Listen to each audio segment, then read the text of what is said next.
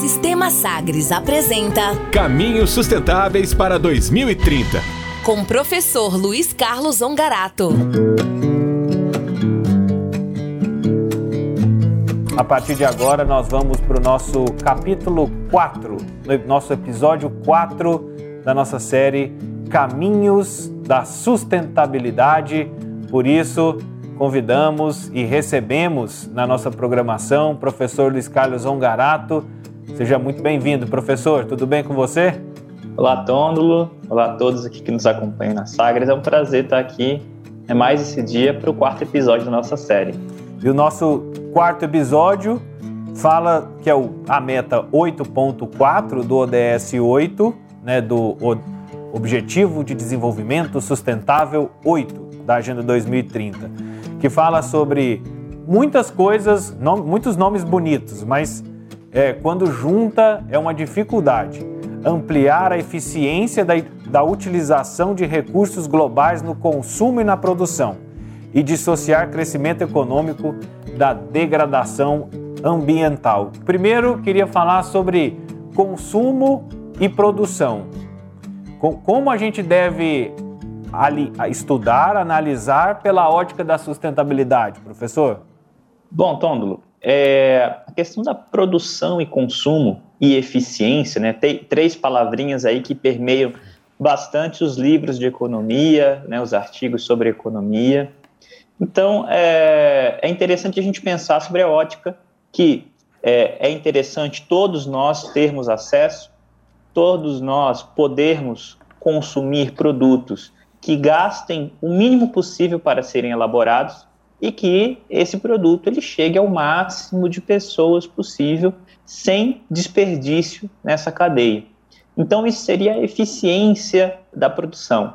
É você é, fazer com que um produto ou uma gama de produtos ele seja acessível a todos e ele use o mínimo de recursos. Recursos desde mão de obra sem desperdício, né, de, de gastos de mão de obra, de gastos de recursos como água, é, luz, né, energia elétrica, enfim, todos os materiais necessários para produzir.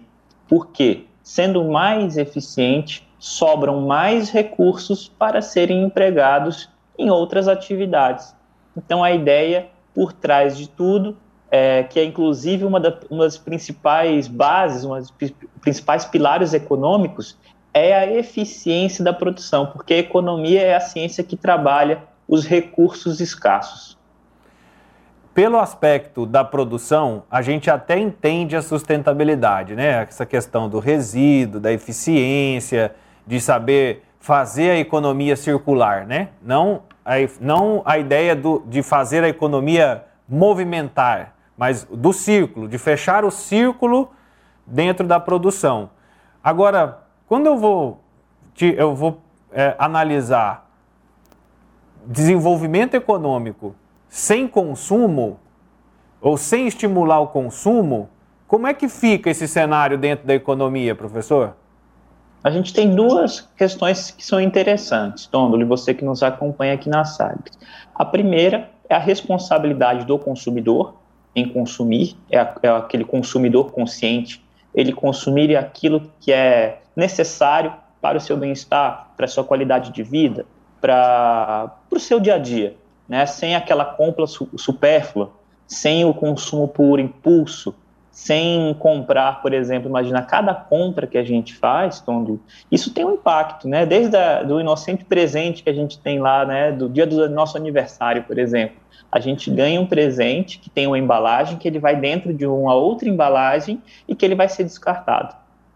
E o outro lado, que é interessante também, que tem tudo a ver com o lado da produção, é a responsabilização das empresas, porque isso já existe, não é uma coisa nova, é uma coisa já debatida há já alguns anos, algumas décadas, é a responsabilização da empresa sobre a sua cadeia, que a gente chama de logística reversa que é o que, que eu estou é, produzindo, que isso vai ter resíduos, e eu tenho que também ser responsável tanto em conscientizar o meu consumidor sobre o descarte correto daquele resíduo, e também, é, caso ele seja um, algo muito poluente, eu tenho que é, resgatar esse resíduo do consumidor.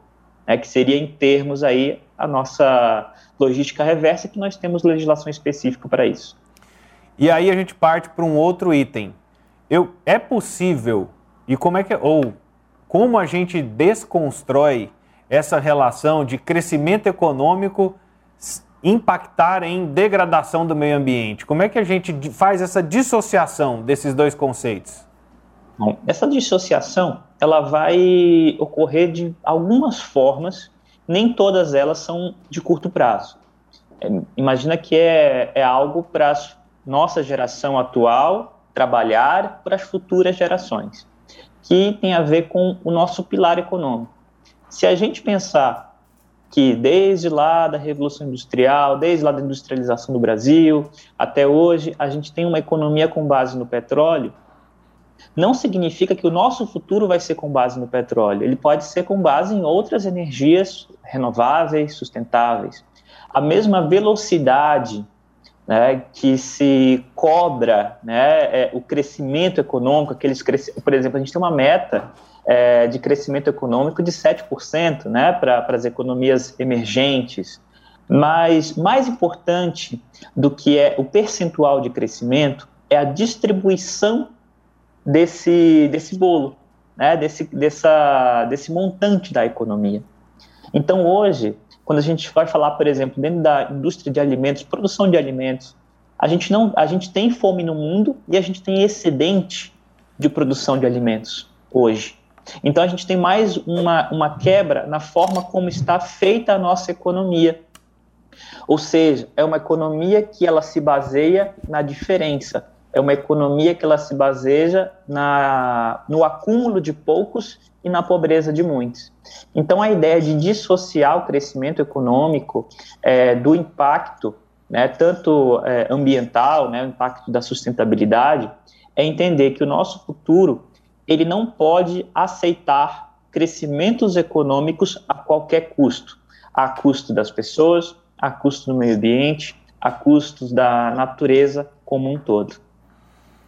E aí essa é a grande é, é, é, o grande legado dos ODS, né, dos Objetivos de Desenvolvimento Sustentável, e a gente tentar fazer essa virada de chave mesmo das pessoas, né? Porque eu estava aqui a pensar, professor, de quem é a maior responsabilidade? O público que precisa, o poder público que precisa fomentar essa mudança no público ou da empresa que precisa fazer essa, essa, esse caminho inverso, né? Esse, ter um outro olhar é, para as coisas. E olhando sinceramente é, pelos sistemas e os padrões econômicos que temos é, atualmente, é, não vejo uma saída que não seja o, ou os três mudam e chegam até a metade do caminho cada um para poder se encontrar, ou público e poder público criando esse movimento, esse fomento para que as empresas entendam o seu valor e o seu cuidado também com a natureza, não só com a produção e o consumo. Sim. É, primeiramente, né, toda grande mudança ela vai envolver uma mudança também de, de diretrizes, de encaminhamentos. É, a gente chama isso do poder de influência, o influencer, né? A gente tem que ter um influencer hoje para a gente entender que uh, o Estado muda, a iniciativa privada muda e o consumidor muda. Para a gente mudar a sociedade como um todo, é interessante ter um, um interesse estratégico do próprio Estado em mudar, que é uma da, das questões, inclusive, que o Brasil, é, que o IPEA no, no, no, no ODS 8, no quesito 8.4, que é o que a gente debate hoje, ele vai falar da responsabilidade do Estado em promover campanhas de conscientização de consumo consciente. Só que a gente não vê isso. Né, hoje, qual que é o consumo consciente que a gente tem? A gente não fala disso, né? É uma mentalidade muito antiga que se tem. Então, é, o Estado ele precisa promover, olha, campanhas que digam: olha, consumidor, dê privilégio, né, se você puder comprar produtos sustentáveis, compre. Por outro lado, Tôndulo, a gente vê uma, uma movimentação muito interessante do consumidor. Se a gente olhar a quantidade de produtos sustentáveis que tem né, hoje, que vão desde um sabonete, um shampoo, é, materiais de limpeza, isso dentro da nossa casa, até mesmo empresas de eficiência energética. Isso tudo vai é, estimulando né, esse, essa exigência do consumidor, vai estimulando que os novos empreendedores já nasçam com essa característica. E se o consumidor ele entende aquele produto que ele está comprando, ele não compra apenas por consumismo, ele entende que aquilo por trás tem uma questão sustentável, uma responsabilidade ambiental, social, ele está disposto a pagar aquele preço. Por quê? É, é muito além do que a gente está consumindo algo apenas para consumir, apenas para, é, é, é, como se diz, é, para a gente exercer o nosso lazer ali, né, de comprar alguma coisa, né? Mas também essa compra ela tem que ter um significado por trás. Então, tentando responder essa pergunta, que ela não é fácil, a gente precisa ter o Estado em campanhas de conscientização e automaticamente nessa mudança do consumidor, a iniciativa privada ela vai criando produtos e os empreendedores vão criando empresas cada vez mais sustentáveis. Porque nesse caso o mercado, ele vai a demanda do mercado ela vai ser soberana na criação de empresas privadas. O Brasil nessa meta 8.4, ele passa de ano ou não, professor? Ele de acordo com a meta proposta, que é o que diminuir a pegada, ele fala, né? Na meta fala assim, olha, vamos avaliar com o que os programas de diminuição da pegada de carbono, do, do, de poluição de carbono, né? Pegada de carbono, isso mesmo. A gente não percebe o interesse real, né, massivo para cumprir essa meta. Então vamos colocar ali uma nota 4. Então tá las... então realmente o Brasil está lascado nessa nesse na meta na, na meta 8.4. Tôndola, a gente tem uma, uma questão do consumidor que ele está interessado, iniciativa privada, mas o governo ele ainda está patinando ainda nessa meta. Agora uma pergunta, pensando por esse olhar do, da, do consumo. Existe alguma economia que viva, que sobreviva é, dentro da ótica capitalista é, fora do consumo? Bom, é, exemplos que a gente pode dar é só a gente olhar os países que têm menor desigualdade social. Se a gente olhar numa perspectiva europeia, ou o nosso vizinho aqui, por exemplo, Uruguai. Uruguai é um país que tem uma renda per capita interessante, tem um IDH interessante, Índice de Desenvolvimento Humano interessante, e ele não está preocupado em crescer economicamente. O pilar está em quê? Que mais pessoas tenham acesso à renda. Então, é, a ótica capitalista muda. É um capitalismo de inclusão, não é um capitalismo de exclusão. Então, esse capitalismo de exclusão, de fato, a gente tem que excluir ele da, do nosso pensamento e pensar de, em como nós vamos tornar o, o consumo e, e, e, toda a qualidade de vida acessível a mais pessoas, a toda a população. Tá aí, gostei. Eu já tenho tempo que eu estou pensando em buscando algum conceito, algum termo que coloque o capitalismo no caminho do meio, né? Assim, sem ser essa coisa agressiva né, e sem ser uma coisa estatal. Então, um capitalismo inclusivo é o que a gente deseja é, dentro do caminhos da sustentabilidade. Professor, muito obrigado pela sua participação e semana que vem estamos de volta. Muito obrigado, até semana que vem. Um abraço a todos. Tchau, tchau. Você acompanhou né, mais uma edição da nossa série Caminhos da Sustentabilidade. Lembro que toda a série, né, estamos no capítulo 4, as séries anteriores você acompanha no sagresonline.com.br, como no formato podcast. Também pode nos acompanhar pelo Castbox, pelo Spotify, pelo Deezer, pelo iTunes e pelo Google Podcasts.